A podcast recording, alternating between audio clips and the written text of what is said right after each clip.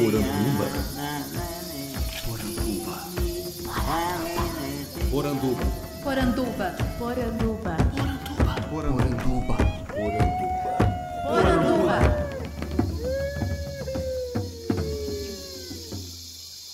Bem-vindos à nossa Poranduba, o podcast sobre as histórias fantásticas do folclore brasileiro. Eu sou Andrioli Costa, o colecionador de sacis, e serei seu guia. E hoje nós não teremos uma única entrevista, mas sim várias pequenas entrevistas que eu gravei em julho durante a minha passagem pela Casa Fantástica na Festa Literária Internacional de Paraty. A Casa Fantástica foi uma organização da Priscila Lhasser, da editora Presságio, que foi muito gentil em me convidar para dividir a mesa com pessoas que já passaram por aqui. Nosso querido Felipe Castilho, nosso querido Ian Fraser. Recomendo que vocês escutem os podcasts com eles, vai estar o link aí embaixo. E eu também tive a oportunidade de conversar com muita gente que também está produzindo ficções folclóricas por todo o Brasil. Então eu trago aqui para vocês entrevistas com João Beraldo, que é o autor de A Lenda da Ave Dourada, um suplemento do RBG A Bandeira do Elefante da Arara, e também do seu novo romance Laicos, inspirado nos mitos do folclore brasileiro, com o Clinton Davidson, que é o presidente do Clube de Leitores de Fantasia e Ficção Científica, que foi o organizador da antologia Brasil Fantástico, lançado pela Draco em 2013, e com a chancela do Clube de Leitores, com a Carolina Mancini, que começou a entrar nesse ramo do folclore em 2016 em um trecho do seu livro e que agora abraçou de vez a fantástica brasileira e está trabalhando no seu novo romance muito inspirado especialmente nos mitos brasileiros e das culturas indígenas.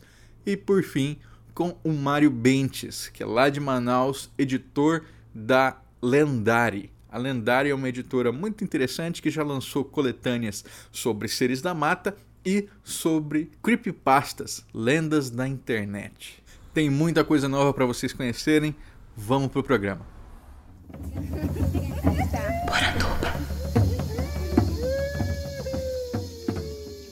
Estamos aqui então com o João Beraldo na Casa Fantástica, mais um dos nossos escritores. Então o João começou a escrever sobre folclore a partir de 2015 com a coletânea da editora Aquário chamada O Outro Lado da Cidade. João, como é que é essa história, cara? Então, a, a, a, ideia da coletânea era fazer, falar sobre o, o, urbano, né, mas de uma forma diferente. Nessa época eu estava pesquisando muito sobre o Rio de Janeiro colonial, especialmente final da colônia, início de reinado e tal. E me veio assim aquela ideia do vamos, vamos olhar de novo o folclore, mas de um jeito não infantil. E me veio a, a, a assim a ideia que é a ideia do, do conto é, é, um menino que ele é escravo de ganho. Então assim, o ponto de vista de uma criança de, de 10 anos, mas que, tá, que vive naquele ambiente em 1800 e pouco. E e ele está conseguindo os ganhos dele fazendo trabalhos né, pro, pro, pro senhor dele, só que a polícia local, já que já era meio truculenta na época, leva, leva a grana dele e ele não pode hum. fazer nada, né? Ele é, o, ele é só um garoto escravo e tal.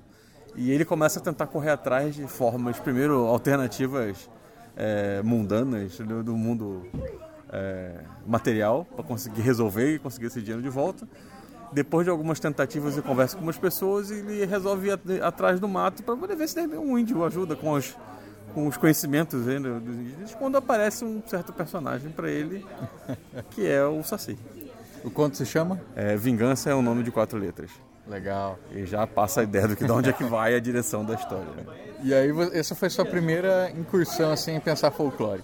Pois é. Antes você escrevia mais assim fantasia épica, né? É, então eu, eu sempre gostei de tentar olhar o, elementos da cultura, elementos da cultura do mundo, assim, especialmente as que não costumam ser lembradas, né, usadas assim em, em ficção e fantasia, ficção científica e tal. Tava pesquisando muito sobre culturas africanas e tal nessa época e na época o, o Clube de Leitores de Ficção Científica começou a fazer um movimento para fazer um, uma antologia focada no folclore brasileiro. Uhum. É, eu comecei a pesquisar mais sobre isso, também conheci o livro do, do Christopher, né, o Bandeira do, do Elefante da Arara. E aí isso me, me, incentivou a olhar mais o que, que poderia, o que, que eu podia encontrar.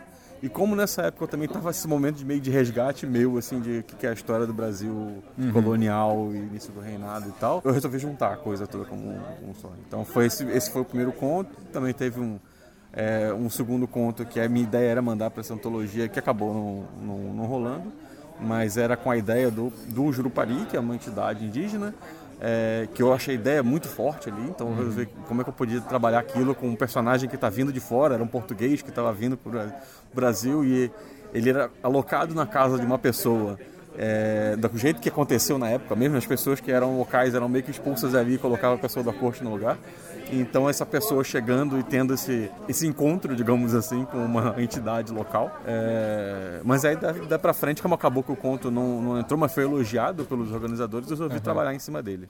E aí isso virou um romance lançado esse ano, Pois é. 2018. Isso aí, que é o Laicos. Laicos. E a, a estrutura é mais ou menos a mesma ou você só pegou a, a essência ali? Então, o, o conto, ele virou uma parte da, da história. O- o- eu meio que puxei o começo. Quem era esse personagem português que está vindo para o Brasil? Por que, que ele está vindo? Então, acabou virando a história de um personagem que ele era um padre português. Ele, ele tinha ficado para trás enquanto a família real veio para o Rio de Janeiro. É, ele tinha uma missão da rainha e ele tinha essa coisa na cabeça dele que ele queria cumprir, porque ele tinha uma, uma devoção muito grande pela rainha. Mas a missão dele envolvia uma coisa que para ele, como um homem da fé, era uma coisa sórdida, digamos assim. Mas quando ele chega, ele encontra a rainha completamente louca. Então ele, ele, ele não tem nem como. Ele não sabe nem o que fazer mais, mas ele tá naquela situação, né? Rio de Janeiro. E, e ele começa a ter esse contato com a cultura, a mistura né, de culturas do, do Brasil. E, e cada vez ele vai encontrando um pouquinho mais desses vários elementos que hoje a gente chama de folclore, mas que E é vieram. terror? Ele é terror. Ele começa, inclusive assim, algum- algumas pessoas que leram é, antes da, da publicação, eles comentam muito que começa aparecendo um livro histórico que você vai vendo, ah, interessante, que está falando sobre como é que era a corte, como é que era a situação, mas os elementos aos poucos vão aparecendo e aí você começa, peraí, tem alguma coisa acontecendo aqui, sabe? É, eu quis puxar assim inspiração em termos de, de- de forma narrativa, uma coisa bem Lovecraft, mas trazida totalmente para o Brasil, com cultura brasileira mesmo e tal. É, então assim a, a história do Jurupari ela virou uma parte em que esse momento em que ele chega e ele, ele- a família local é meio que expulsa e ele vai ficar naquela casa e é o primeiro contato imediato que ele tem com, com o que é esse folclore desconhecido, mas várias outras entidades, algumas não tão conhecidas, outras mais Tipo, conhecidas. vão uma desconhecida, conta aí pra gente. Deixa eu ver, O Corpo Seco, ele não é tão. Ele é, acho que é meio regional de, de São Paulo, né? Ele, ele aparece. É, tem uma outra que eu não posso falar porque é muito spoiler. spoiler. Mas assim, é, é muito essa ideia do, do, do contato imediato de um europeu chegando e não só com a as culturas é, europeia, indígena, africana e tal, o que se tornou esse mix caldeirão de misturas né, no, no meio do caminho. E essas entidades de vários lugares, com as suas origens às vezes até mais é, o que veio da Europa e, e foi, foi transformado e tal, meio que até tem um pouco de justificativa do que, que é, por que, que aquilo é aquilo, né? Então, Ó, E você falou também do, do, do Bandeira do Elefante da Arara, do Christopher Castleman E o primeiro suplemento, né? é, não escrito pelo Christopher no universo da Bandeira do Elefante da Arara, foi escrito por você. Pois é, então, eu, eu já conheci o Christopher há muito tempo, eu trabalho com jogos há, há muito tempo. É, já conheci ele nessa área de, de trabalhar com jogos e tal, e a gente trocava muita ideia sobre esse tipo de coisa, né? Você trabalhava no Taekwondo, né? Trabalhei no Taekwondo durante muitos anos, né? É, com esse lado de criar o, o universo ficcional, né? E eu conheci ele, nesse, tinha muitos papos, quando ele começou a trabalhar, um pouco antes de, de- de publicação do, do RPG, ele- a gente começou a voltar a falar sobre RPG, porque eu também trabalhei com RPG, e eu tinha ideias de coisas interessantes, que eu comecei a meio que essa troca com ele, eu comecei a testar o RPG para jogar ideias para ele e tal, e eu tinha uma aventura que eu usei para poder testar, né, o, o RPG antes do lançamento dele. Que era? ela, ela meio que era uma coisa que virou virou uma aventura, essa primeira aventura, esse primeiro suplemento, que é a, é a lenda do, da ave dourada, que é, a ideia dela é ela é uma história que ela, ela se passa em 1570 e tal, que é sobre um nobre português que ele tem a ideia na cabeça dele que ele cisma que o Eldorado, os, os templários vieram pro Brasil e trouxeram o tesouro e tal, ele tem uma coisa meio assim, só que esse cara some no interior de São Paulo. E, e os personagens são pessoas enviadas para poder resgatar é, descobrir o que aconteceu, né, esse forte onde tinha sido construído para isso no interior de São Paulo, e descobrir o que aconteceu com esse, com esse português. E as coisas meio que vão, vão seguindo uma direção é, com um pezinho no terror, assim. Do... Também terror? Também. Você é, é o cara... é que, assim, a grande coisa, que eu, a sensação que eu, que eu tive olhando, quando eu comecei a estudar o folclore brasileiro, é que tem muita coisa, assim, que são histórias aterrorizantes, assim, uhum. sabe? A, mas a, o que a gente acabou conhecendo, ela foi meio que uma infantilização da coisa, porque a gente tem a imagem do, do Monteiro Lobato, da, da, que era uma coisa mais para criança, sabe? Mas, é assim, eu, eu deu para ver que existia um, um um elemento fantástico com um pé muito forte no terror que daria para ser explorado ali, entendeu? É, foi meio que nessa direção da coisa. Beleza, cara. Valeu. Muito obrigado. Valeu. Quem quiser encontrar o Laicos encontrar o seu trabalho, procura onde? Bom, o, na Amazon com certeza você encontra todos os meus livros. É, o Laicos ele está hoje só na Amazon. É, mas os outros livros também encontra pela, pela, de, pela Devir, tem, tem o livro de ficção científica, Draco também tem outros livros de fantasia. É, e também o Facebook, tô lá assim para bater papo, para conversar. Tem uma fanpage no Facebook da minha série de fantasia, Reinos Eternos também, que eu costumo falar um pouco mais sobre geral, assim, de ideias de, de outras culturas aplicadas à fantasia e tal. É isso, só. Show de bola. Valeu, gente.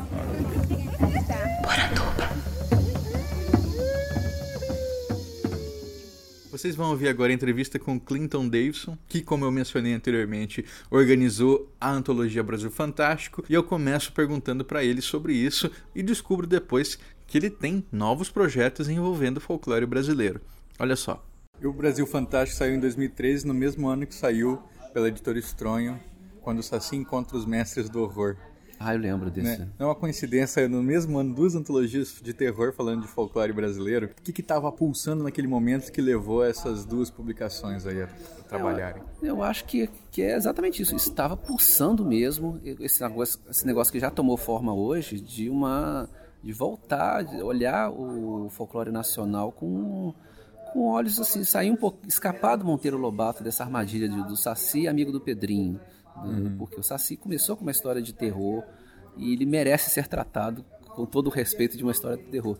Não que. É, não fazendo uma crítica ao trabalho do, do, do Lobato, não. Assim, a gente pode criticar o Lobato de várias maneiras, mas não por isso. É, porque, poxa, é, é, aquela coisa. Ele não tem culpa do jeito. Ele não, não ter sido mais explorado, assim. Isso não é culpa do Lobato. É, mas é, falta, faltava coragem de algumas pessoas de pular, vencer o preconceito, que esse preconceito não é nosso, não é do Lobato, uhum. contra o folclore nacional. É, assim, é um outro preconceito que o Lobato tem vários preconceitos, mas também não tem esse preconceito do, do folclore nacional, né? Porque eu, não, eu fico com medo de vocês pensarem que eu estou defendendo o Lobato de outras formas, assim, né? Mas, assim, é, é, é César o que é de César, né? É, esse preconceito contra o folclore nacional é uma coisa muito nossa, assim, eu já vi várias pessoas, assim, pessoas influentes, é, até youtubers falando assim, ah, por que que eu vou ver uma história de saci, porque o, saci, é, o, o, zumbi é uma coisa que vai me contaminar, vai, vai, vai, criar o apocalipse, que é uma coisa muito maneira. Vampiro, né? É, vampiro. Sedutor. Agora, o saci é um cara que dá, dá, dá nó em, em, em, em, cabelo de cavalo, por que que eu vou, vou, vou ter medo do saci? Então, é, falta é, coragem de escrever e coragem de ler, né? E, nossa, olha, eu lembro que na época, contos que eu não pude publicar, tinha um conto que eu não pude publicar sobre o Saci que era fantástico, assim, a gente, a ideia era a gente fazer, lançar o primeiro e lançar logo o segundo, né? Uhum. E porque tinha muito conto bom, eu preparei vários contos para o segundo, mas não, infelizmente, assim, é, é uma ideia que meio que morreu na praia, muito por culpa minha também. Mas, por, que, mas, mas por causa de venda ou Não, motivos? não, vendeu bem, esgotou o Brasil Fantástico. É, né? Tanto que a gente está aqui na, na Flip não tem ele para vender aqui, né, coisa.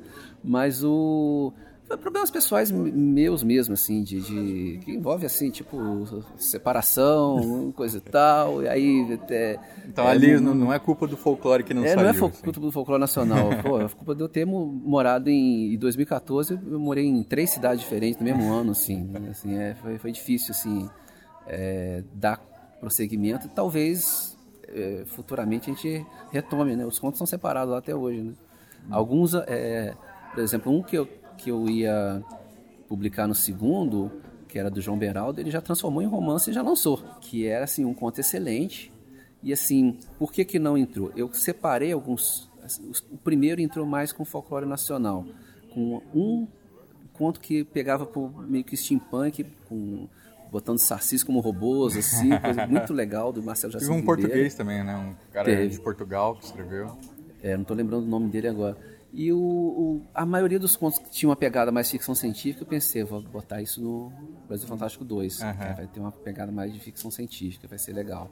Aí acabou não, não saindo. Tinha, tem um conto, ah, não vou lembrar o nome do autor nem o nome do conto, mas é assim, de uma família que vai enfrentando um monstro que aparecia de tanto em tantos tempos, e no final eles descobrem que o monstro é é um monstro interdimensional, então era o mesmo monstro aparecendo, só que assim, pro monstro era na mesma hora, só que pra família é, apare- de anos em anos. De anos em anos, assim.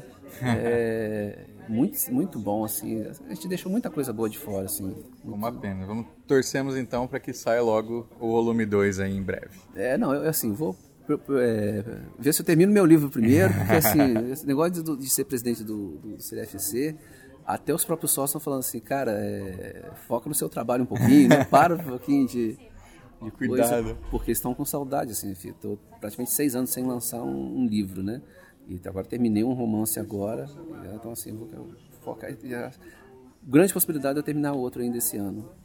Eu estou escrevendo um livro nessa mesma temática de folclore nacional desde antes daquela época, acho que desde 2010, mas eu não consigo terminar. É, é, tal, assim, há uma grande chance de eu terminar. Esse, ano eu terminei um livro que eu estava escrevendo há 10 anos também. Eu vou ver se eu termino outro, né? Qual que é a proposta desse livro que você está escrevendo? É, o- ele se chama, até então, o nome provisório, Mundo Sutil. Trata-se, assim, de uma, uma coisa muito parecida com aquele filme Van Helsing, né? Até virou série, mas assim, não vi a série. Assim, é o que vem à cabeça. Não, não foi minha inspiração, não, mas eu tô, tô usando mais para ilustrar. Minha inspiração mesmo foi Scooby-Doo. De, de quando eu era, eu era criança. Mas é um, grupo de jovens que investiga essas questões de assombrações, coisa e tal. Mas eu queria botar que o, o livro se passa em 1780. Então é um grupo de jovens é, um grupo que a Igreja Católica manda para investigar isso, investigar no Brasil a questão de mula sem cabeça, saci, é, curupira, descobre que é tudo verdade, né?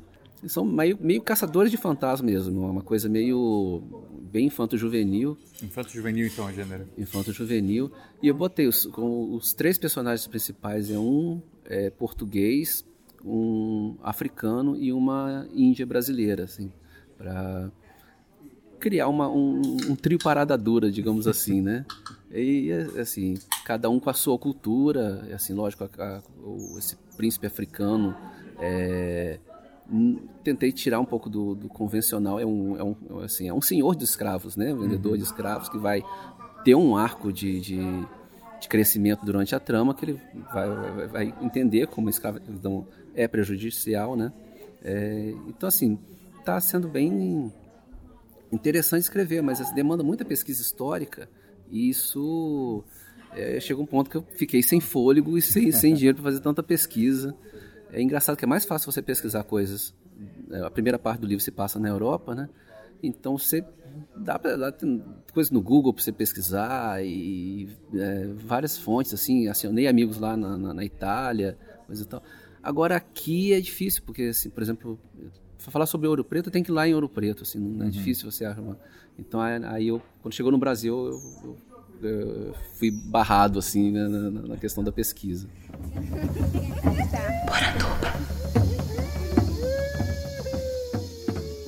Estamos aqui na Casa Fantástica com a Carolina Mancini, que é não só uma escritora super querida, mas também a nossa madrinha do podcast. Tudo bem, Carol? Tudo bem, Andrioli? Carol tá toda tímida aqui, tá até cruzou os braços de nervoso, mas ela tá desenvolvendo um trabalho super legal, né, inspirado nas culturas indígenas, no folclore brasileiro, e que começou lá atrás com o livro Dias de Chuva, que foi lançado quando? Em 2016. 2016? Isso, pela editora Estronho. Assim, não é um livro voltado para o folclore, né? Mas Não. tem um momento ali que você dá uma entrada. Como é que foi isso? É, o Dias de Chuva é uma fantasia urbana. Ela se passa a maior parte do tempo em São Paulo e ele veio para discutir algumas questões, né? Da questões urbanas mesmo, apesar de ser uma fantasia. E eu senti a necessidade de uma inserção da personagem num momento transformador da vida e das atitudes dela. E para isso eu achei que nada melhor do que trabalhar mitologias nativas brasileiras. Uhum. Eu pensei em sair um pouco do eixo tupi-guarani Uhum. e pesquisei, li muito e- o Yaguareyama, que é um escritor do povo Maraguá, e eu li muitas lendas, muitos relatos dele, e a partir desses relatos que eu escolhi alguns para colocar no livro, para inserir no livro, para trazer um- um- referências diferentes, né, que às vezes o pessoal não conhece muito. Conta pra gente de alguns desses, desses mitos. Eu acho que o mais interessante é o, um personagem que é muito parecido com o boto cor-de-rosa, mas que em vez de se transformar num boto, ele se transforma num peixe-boi. É o guaiacá, também conhecido como calça molhada, porque quando ele aparece, né, quando ele sai do rio e se transforma num homem, eles escutam um barulho de uma calça molhada ou um pano molhado raspando através da mata, e esse som vem de longe. E essa criatura também encantadora, que também tem todo um charme aí, mas que ele vai se transformar num outro personagem, né? Não no Boto Cor-de-Rosa. E ele é sedutor?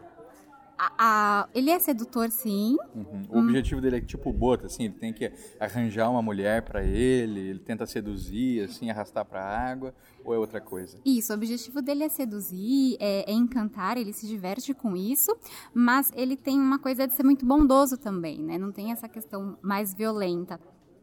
E no Dias de Chuva, na verdade, ele acaba auxiliando, ele não quer seduzir a, a, a Júlia, né, que é a personagem, porque ela tá lá num universo paralelo, com bastante referências a essa mitologia, né, a esse, a esse povo, e ele meio que é enviado pela Arunguaiara, que é uma espécie de Umiara, né, a mãe dos, dos grandes rios. Que tem na mitologia dos Maraguá. Isso, exato. Aham, E aí a Arunguaiara, então, pede pro Guaiacá ajudar a Júlia. Aham. E ele brinca o tempo todo que ele fala, se eu quisesse, eu iria, né, te convencer, mas não, pra- não é pra isso que eu tô aqui, eu tô aqui pra ajudar. E ele é muito bondoso, ele é muito doce, né, ele ajuda bastante ela nessa, nessa passagem. Muito legal. E, assim, é um livro que de fantasia urbana, né, que você falou. Isso. Então os leitores, imagino que eles não estavam esperando que, que ia aparecer mitologias nativas, né, folclore brasileiro. Foi, Como é que foi pra eles, assim, a recepção dos leitores? Eles te mandaram mensagens comentando essa parte? O que, que ele foi? Essa parte surpreende todo mundo. Foi uma, uma brincadeira mesmo que eu quis fazer, porque não tem nenhuma referência a isso é, em nenhuma parte do livro, nem na capa. Então, quando o pessoal é imerso, é jogado lá nesse cenário junto com a personagem, é uma grande surpresa. e eu faço uma brincadeira que é deixá-los confusos, tanto quanto a personagem está. Então, o, o Guaiacá, ele é um ajudante, mas tem os antagonistas que estão nesse cenário, né? Tem a Caporaranga, né, que é a uma versão da caipora, que vem como uma antagonista porque ela não quer a, a Júlia lá nesse cenário. A gente tem os Orax, que são grandes morcegos, comedores de pessoas, que protegem o reino de Anhangá. Que na mitologia maraguá, o Anhangá é um tipo um deus dos mortos. Dos fica- mortos. É mais um deus dos mortos. Anhã, em tupi, é alma, né? Isso, isso. Então, é, é mais essa questão de quem já se foi e ele é mais temido, ele não tem essa expressão de um, de, de um animal branco, né? Ele é uma coisa que a gente assimilaria mais facilmente a um demônio até, nessa versão dos Maraguás. E então os Orax também aparecem aí, aprisionam ela, né? Enfim, tem toda uma. É uma das cenas mais tensas também, porque ela sofre muito, né? Nessa passagem do livro. E eles gostaram tanto, e você gostou tanto, que agora está se preparando para uma nova in- in- incursão nas mitologias nativas, né? Foi, eu resolvi então levar isso mais a fundo. Estou num processo de pesquisa, agora sim, de, de coisas folclóricas e também de coisas indígenas. Talvez tentar até dar uma, um pouco de diferenciada, né? Porque eu estou tentando estudar os indígenas em contexto urbano para mostrar que eles, ainda, pra que eles ainda existem, que eles estão aqui, que eles são uma resistência, eles são uma luta frequente. Falar de dívida histórica, falar de todos De- de esses... terra, né? De terra desses indígenas que são doutores estão aqui, né? É, para a gente mudar mesmo essa, um pouquinho dessa visão e também falar de folclore. Olha aí, palmas para Carol. Você quer, pode adiantar alguma coisa desse livro já pra gente ou tá tudo em segredo ainda? Podemos. O, por enquanto ele se chama Outono Azul, né? Vamos ver se ele vai continuar assim, porque a história dessa é uma menina, ela tem 17 anos e ela tem alguns problemas psicológicos, ela está numa fase muito difícil da vida dela, né? Também começa com uma fantasia urbana, só que é muito mais dark, então ela tem muitos pesadelos, ela sofre bastante com essa situação que ela tá, de não conseguir entender a mente dela, e chega uma hora que ela não sabe mais se é pesadelo uhum. ou se de fato as coisas estão acontecendo, né? E, e aí vem alguns mitos, alguns mitos folclóricos aí que vão também ajudá-la ou assustá-la, e a imersão no folclore e nas questões indígenas é bem maior, é a grande parte do livro. E qual é a etnia que você está trabalhando agora? Tupi. Estou procurando mais o foco mesmo de Tupi-Guarani, mas para me ajudar com o folclore. Agora, eu conversei muito com a Shirley Pancará, ela tem me ajudado bastante. E aí tem uma personagem que é Pancará, porque surgiu a necessidade da gente já que eu tô falando de gente que tá aqui na luta, que é do contemporâneo, né? De escolher um povo do qual eu pudesse falar, até para dizer que não são todos iguais, que cada um tem a sua uhum. cultura e também tem suas formas de resistência e luta. Maravilha. Carol, onde que o pessoal pode te encontrar? Seu site, seu blog, suas redes sociais? Manda seu recado. Meu blog, carolinamancini.blogspot.com. Facebook Instagram eu tô como Artes de Carolina Mancini. E aí, de vez, porque também de vez em quando eu posto uns desenhos, umas poesias, para fugir um pouco, porque às vezes o romance cansa, né? Maravilha. Obrigado, Carol. Obrigada, André. Olha.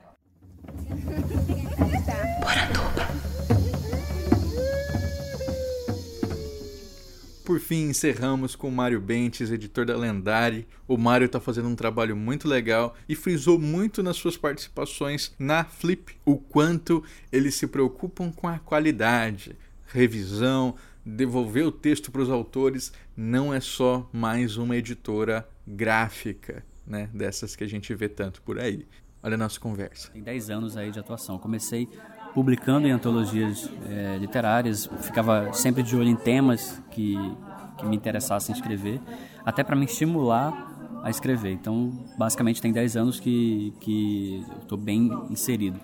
É, como eu digo mais como autor, né? Uhum. É, aí a partir de 2012 eu comecei a trabalhar no meu primeiro livro, que acabou sendo lançado em 2013, foi lançado em São Paulo, foi lançado em Manaus também. Qual que é o título? É A Terra por Onde Caminho. Uhum. Ele talvez de repente a gente pode dizer que ele é folclore, talvez, porque assim, é. eu, eu, eu gosto de dizer que o meu, meu gênero predileto é realismo mágico. E a Terra por onde caminham ele faz releituras de passagens bíblicas que falam sobre a morte, mas narradas por Uriel, o anjo da morte. Então, é o ponto de vista dele sobre vários episódios alguns mais conhecidos da, das passagens bíblicas, tipo uh, as pragas do Egito, por exemplo. Uhum. E algumas menos conhecidas que são contadas e às vezes apenas num versículo na Bíblia. Tipo, tem um episódio em que um profeta de Deus é zombado por umas crianças porque ele é calvo. E Deus manda duas ursas devorarem. Eu conheço essa história, é, bizarro, bizarro, né? Aí o As ursas conta. tipo, que onda, né? Que urso, que, né? que, que é isso? Bem um pouco desproporcional mandar duas ursas devorar uhum. essas crianças. Mas enfim, aí o, o, o, protagonista, embora ele seja muito respeitoso à, à, figura de Deus, que ele chama de único, o único assim. O né? único. Uhum. Ele subliminarmente dá para ver que ele não concorda. Ele muitas vezes deixa muito claro, de maneira muito poética, porque o livro é todo narrado em primeira pessoa. Ele deixa muito claro que ele não concorda com aquilo. Tipo, e se passa no Brasil? Não, elas são releituras tipo como se fosse de época, tá. da época bíblica Do mesmo. mesmo. É. Uhum. Uh, eu cheguei a pensar em fazer um, esse mesmo personagem no outro contexto, mas honestamente eu achei que não ia funcionar, então eu deixei. É, eu pretendo relançar esse livro já pela Lendária, porque primeiro ele foi lançado de forma independente. E depois disso acabou vindo a Lendária, agora ela tem uma estrutura maior, acho que agora até vale a pena relançar. Que ano que tem... surge a editora? A editora, assim, o eu no ano de 2012, quando eu comecei a escrever uhum. A Terra por Onde Caminho, paralelamente comecei a fazer pesquisa sobre o mercado editorial, porque ter editora é uma coisa assim muito antiga, de, de, de adolescência. De vontade, assim. É, uhum. porque como eu venho de uma área, de uma região que não tinha muitas editoras. A gente tem uma lá, mas assim ela é mais regional mesmo. Ela meio que o modelo de negócio é focada para é, livros acadêmicos, livros regionais. Embora eu acho que a nossa mitologia, a nosso folclore é, local, regional, seja maravilhoso, eu acho que ele pode ser mais universalizado e dentro de um, de um contexto de mercado eu quis que a lendária fosse nacional. Você é de Manaus? Sou de Manaus, nascido e criado lá. Uhum. E a editora surge lá então, a, é, não só como uma forma de dialogar com os autores locais, mas para se expandir pelo mercado. Exatamente. Eu sempre quis conquistar espaço no concorrido, acirrado eixo é, sudeste, uhum. porque é uma área que, assim, em termos de eventos, de, de movimentação, continua sendo um polo importante. Então, eu queria competir nesse eixo, ter autores da, desse eixo, mas com o pé lá, lançando autores de lá também. É, até para. É, porque uma das, das, dos focos meus como autor e como editor é profissionalização de, de autores, né? Uhum. E, e, eu quero que eles se sintam inseridos nesse meio. Então é uma editora regional, mas o, ela tá lá, tá? Tem estoque São Paulo, quer dizer, é uma editora regional, porém ela tem uma pegada nacional. E quando surge a coletânea dos Seres da Mata? É a a editora foi lançada em 2014, no fim de 2014, depois da minha primeira participação como independente na Bienal de São Paulo. E como eu já vinha trabalhando o projeto da editora, Após a Bienal, eu lancei a, a Lendária, enquanto marca, site, etc. E já abri, na mesma época, o edital para o primeiro título, que foi uma coletânea, que era Quando a Selva Surra Contos Amazônicos. Ou seja, a ideia era reunir histórias baseadas nas lendas tradicionais amazônicas, que não só do, do Amazonas, mas de toda a região amazônica, inclusive incluindo aí países amazônicos ah, de fora, porque muitas dessas lendas são similares, mas têm nomes diferentes. E chegou a vir é, textos de autores de fora, assim? Ou... Infelizmente não, porque naquele uhum. contexto a lendária ainda não era, não tinha um nome forte. Eu até fiquei surpreso por ter tido interesse de autores tipo, de São Paulo para escrever Teve sobre quanto, esses autores. Você lembra quantos autores enviaram conto? De fora do, do Amazonas tivemos uns cinco. Uhum. Dois foram aprovados. E do, do Amazonas?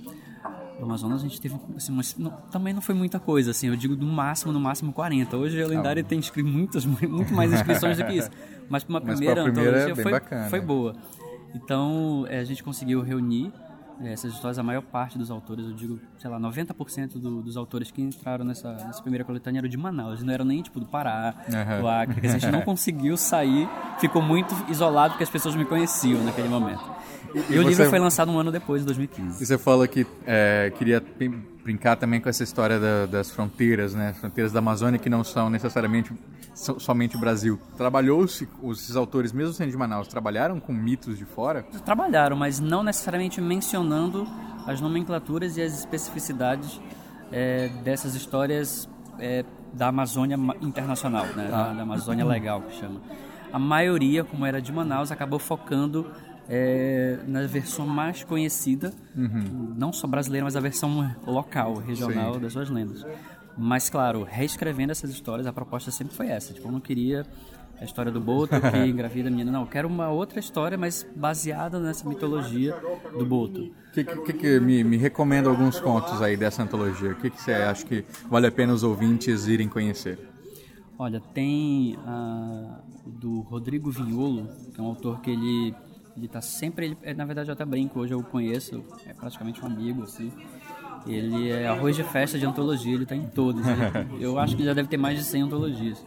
E ele fez uma leitura muito boa das Icamiabas, hum. é, essas índias. Nós tivemos duas histórias que, que usaram esse, esse elemento, mas a dele teve um, um, um, contexto muito interessante porque era um personagem que era descendente de indígenas, mora, morava em São Paulo. Uhum. E o personagem acabava voltando, quer dizer, tinha todo um, um, um rebuff aí, sabe, da lenda. Ele tava com o olhar de lá para cá e eu Sim. achei isso muito, muito inovador.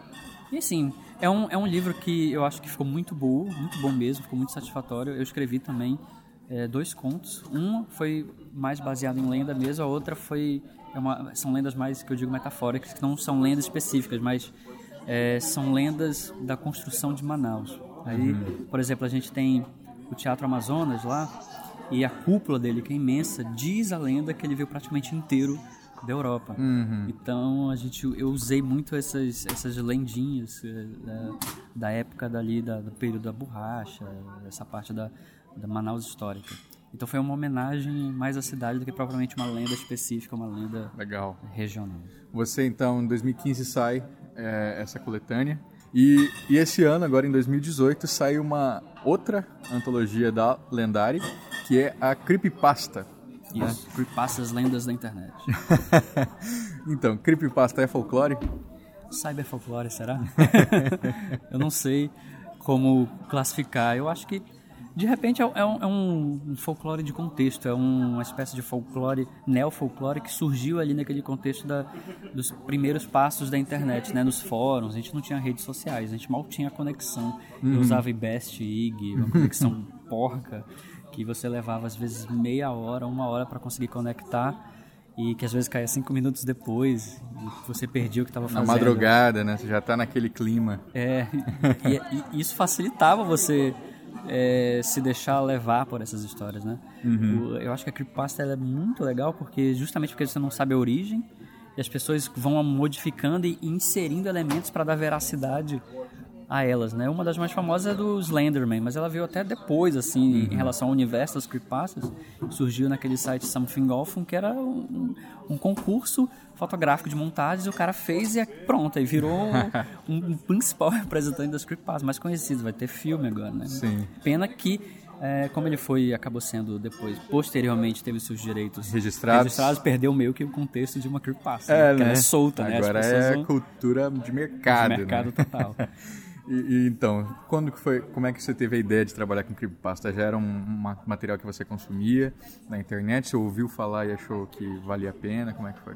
Creepypasta era algo que eu consumia na, lá por 94, 95, eu não tinha computador. Mas tinha alguns amigos que tinham um pouco mais de condições, tinham computador e tinham internet. Uhum. E eram duas coisas que a gente fazia naquelas madrugadas. Era ler creepypastas nos fóruns, aqueles sites bem HTML com GIF, estamos trabalhando, etc com aquelas fontes é, bizarras e piscando, piscando né? né? Uhum. E bate-papo do UOL, uma coisa que a gente fazia muito. E a gente lia muito creepypasta. E no início desse ano eu estava querendo lançar uma antologia de terror, porque assim, no mercado hoje terror está bem requisitado, tem muitas obras legais, tem muitos autores né, fazendo bom terror de qualidade, horror também. Aí eu, bom, eu quero lançar uma antologia de terror, mas eu não quero, tipo, uma antologia de terror genérico. Eu quero segmentar. Aí me veio a sacada dos creepypastas, que era algo que eu tenho uma profunda identificação uhum. ali da adolescência. E então, eu lancei bem segmentado, explicando o que, uhum. que era, citando exemplos. E fez sucesso, né, cara? Porque eu vi muita gente compartilha a capa lá, a é, proposta. É. Quantos, vamos lá, se a gente teve 40 e poucos autores enviando conto na primeira de Lendas Amazônicas, como é que foi a recepção do, dos escritores para essa de Creepypasta? A Creepypasta já fez um, já teve uma diferença bem grande, teve quase 200 inscrições.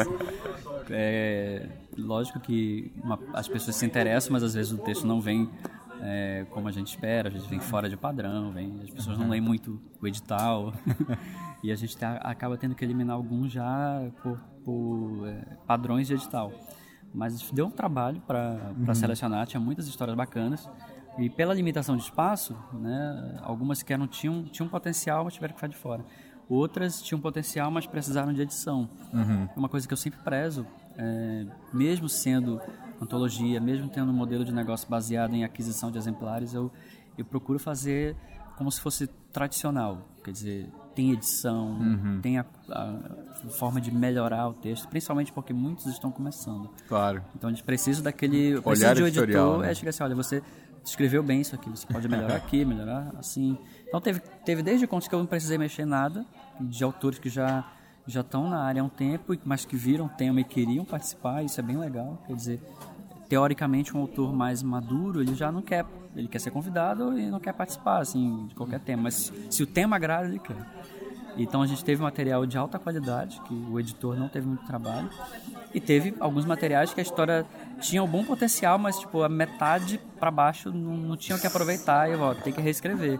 Isso aqui não faz sentido. Uhum. Por que, que a personagem faria isso? Por que, que a personagem trocaria de roupa no meio da madrugada no quintal? Uhum. Uma mulher não faria isso. Ainda mais numa casa que já estão acontecendo coisas bizarras. Enfim, claro. tô dando um exemplo genérico, mas a gente procura dar tudo bem que existe suspensão da descrença, mas a gente tem que dar alguma verossimilhança, né? Tem que dizer, olha, isso aqui vai estourar a suspensão da descrença num ponto que o, o leitor não vai querer continuar. Então a gente faz um trabalho editorial e gráfico. Né? O livro ficou ah. bonito, ficou bem acabado, ficou com pintura lateral, as pessoas Ótimo. amaram isso. E o, por último, indica aí uma creepypasta desse, do livro novo que não é tão conhecida, mas que as pessoas deveriam conhecer a partir desse conto.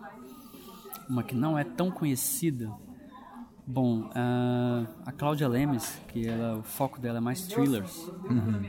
ela escreveu, um, escreveu, criou um conto que não se baseia numa creepypasta específica, mas numa espécie de terror psicológico que é comum em algumas creepypastas, quer dizer, não numa, mas é transversal, que é o, o medo de passar por alguma intervenção cirúrgica que você desconhece que você não autorizou. Uhum. E ela coloca isso de uma maneira que você fica angusti absolutamente angustiado enquanto você você está lendo, né? É, tem o mais conhecido que é o Slenderman, mas na, né, na Creepypasta ele nem menciona o nome, até por questões de direito. Então ele uhum. fez uma, uma releitura completamente diferente, como se fosse uma história não oficial de origem. Uhum. Como surgiu personagem, porque as Creepypasta tradicionais não falam mais ou menos de onde ele surgiu, só dizem que é um cara alto, esguio. Por isso que vem o termo Slenderman, uhum. o homem esguio. E ele, dá um, ele dá, conseguiu, de uma forma bem poética, é, criar uma, a versão dele de uma história de origem. Inclusive é o Rodrigo Vinholo, é o que fez a história das caminhadas lá em 2015. Pô, legal, cara. Onde o pessoal encontra os livros da Lendária? Basta os endereços aí. Uh, todos os livros da Lendária são adquiridos ou com os autores, quando é antologia, ou na loja oficial que é lendariastore.com.br. A gente não distribui é, para livrarias por uma questão de modelo de negócios, que acho que não vale muito a pena. E a Lendário Store tem conseguido dar conta da demanda. Hoje a gente, com um ano e meio, a gente tem quase 1.600 clientes cadastrados, é uma média de 100 hum. por mês, o que eu acho uma média muito boa para uma editora que tem quatro anos claro. de mercado e tem menos de dois anos de loja virtual. É, então é lendariostore.com.br e claro, à medida que a gente sempre coloca o nome dos autores, os autores também estão é, vendendo seus livros, né? Então e, e, o que é legal é que os autores estão espalhados, então a gente acaba, eles acabam sendo replicadores né, uhum. da palavra. então, o, o, os leitores desse público nas suas regiões norte e nordeste conseguem comprar os livros, quem não quiser comprar com frete, mas de qualquer forma os livros vão bem embalados, a gente usa é, políticas de frete bem acessíveis. claro, quem quiser a versão digital, está em mais de 20 lojas Uhum. A gente usa sistema de distribuição digital. Então tem na Amazon, tem é, Kobo, Kobo, Saraiva, enfim, tem até lojas que eu nunca tinha ouvido falar. Lojas russas, loja alemã, mas tá lá. Maravilha, cara. Muito obrigado. Eu agradeço aí pela oportunidade pela conversa. Valeu, sucesso.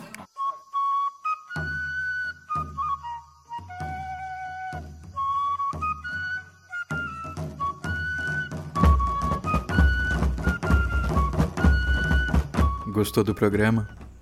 Eu espero que sim. Se gostou mesmo, faça como os nossos apoiadores no padrim.com.br barra saci e no picpay.me barra colecionador de sacis.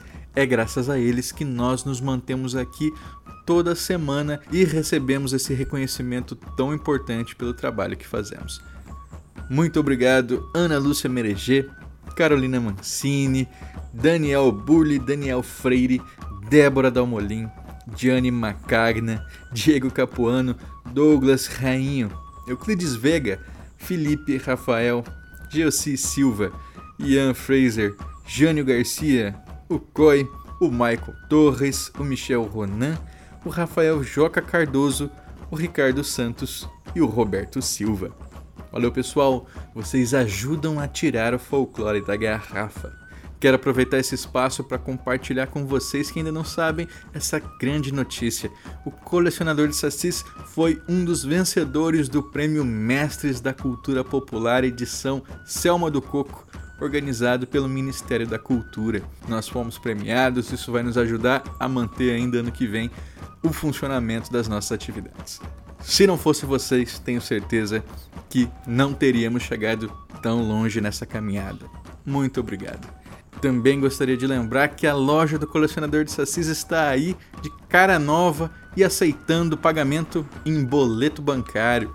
Dá uma olhada lá. A gente teve inclusive um problema agora no Rio de Janeiro, onde o carteiro foi assaltado e o bandido ficou com três camisetas aí do colecionador de sacis. Espero que pelo menos lá na comunidade ele esteja usando essas camisetas e divulgando folclore por lá. O cliente já está sendo reposto e logo logo vai estar tá com as camisetas também. Esse podcast foi editado por mim, Andrioli Costa, colecionador de sacis. Acesse colecionadordesacis.com.br. Um abraço e até a próxima.